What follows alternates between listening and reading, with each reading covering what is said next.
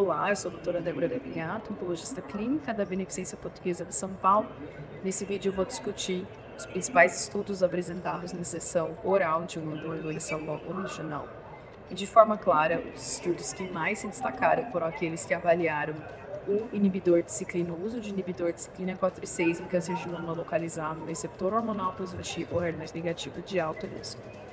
Nesse contexto, o estudo Natali foi apresentado por Dr. Denise Sleiman. Esse é um estudo de fase 3 prospectiva, centro randomizado, que avaliou o uso de ribociclina na dose de 400 mg por 3 anos com inibidor da aromatase, comparado a inibidor da aromatase isolado é, em pacientes com alto risco de recidiva. E essas pacientes foram categorizadas, poderiam entrar no estudo se tivessem estadio 3, estadio 2B ou mesmo estadio 2A, então axila negativa, mas se o tumor primário tivesse algum fator de alto risco, como tumor primário com KI67 alto, maior igual a 20%, um grau histológico 3, ou uma assinatura molecular cadmilotype ou uma print de alto risco.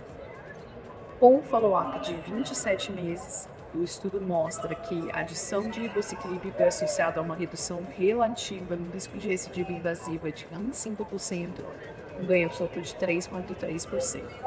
Cabe ressaltar que esse follow-up é um follow-up em que é curto.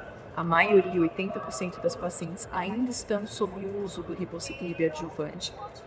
Então, nós temos aí follow-up mais limitado vai ser muito importante termos aí avaliação de longo prazo desse estudo, com mais follow-up para vermos o comportamento dessas curvas de sobrevida livre de evento invasivo e a distância. Sobrevida global também vai ser muito importante de, de ser avaliada no futuro.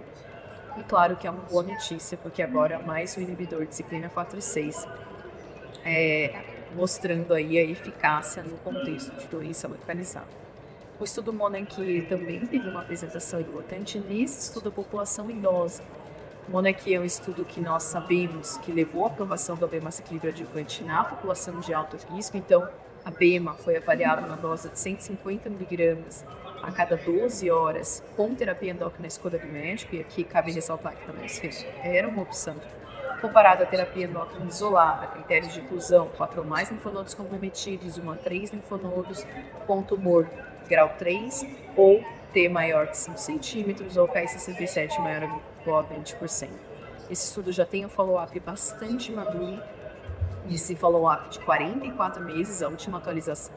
A BEMA foi associada a uma redução substancial no risco de recidiva invasiva, hazard ratio de 0,66 e ganhamos o ganho de 6,4%, mostrando aí que a BEMA é uma intervenção muito potente em reduzir o risco de recidiva em câncer de mama localizado de alto risco. Nessa apresentação da ASCO, foi focada a apresentação com a faixa etária mais avançada, então os idosos. Muito se questiona, será que os idosos também vão derivar benefícios de ABEMA? De forma clara, os idosos derivam benefício com a abemaciclib, da mesma magnitude que os pacientes mais jovens. Então, a ABEMA é claramente ativo nessa faixa etária também.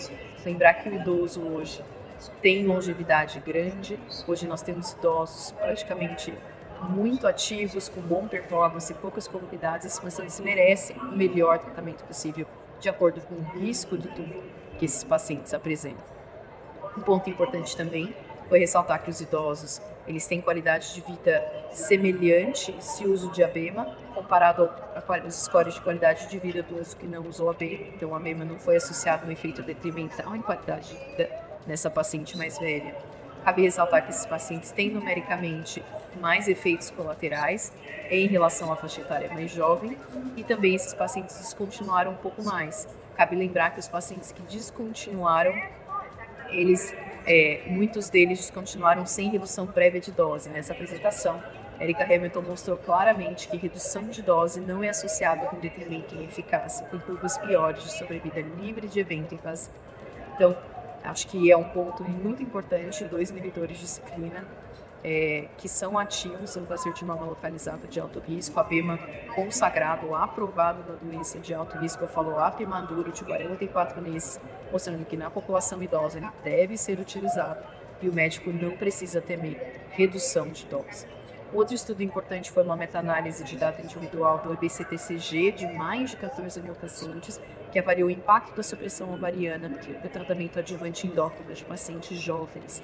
E de forma clara, a mostra que supressão ovariana tem associação com importante redução do risco de evento nesses pacientes.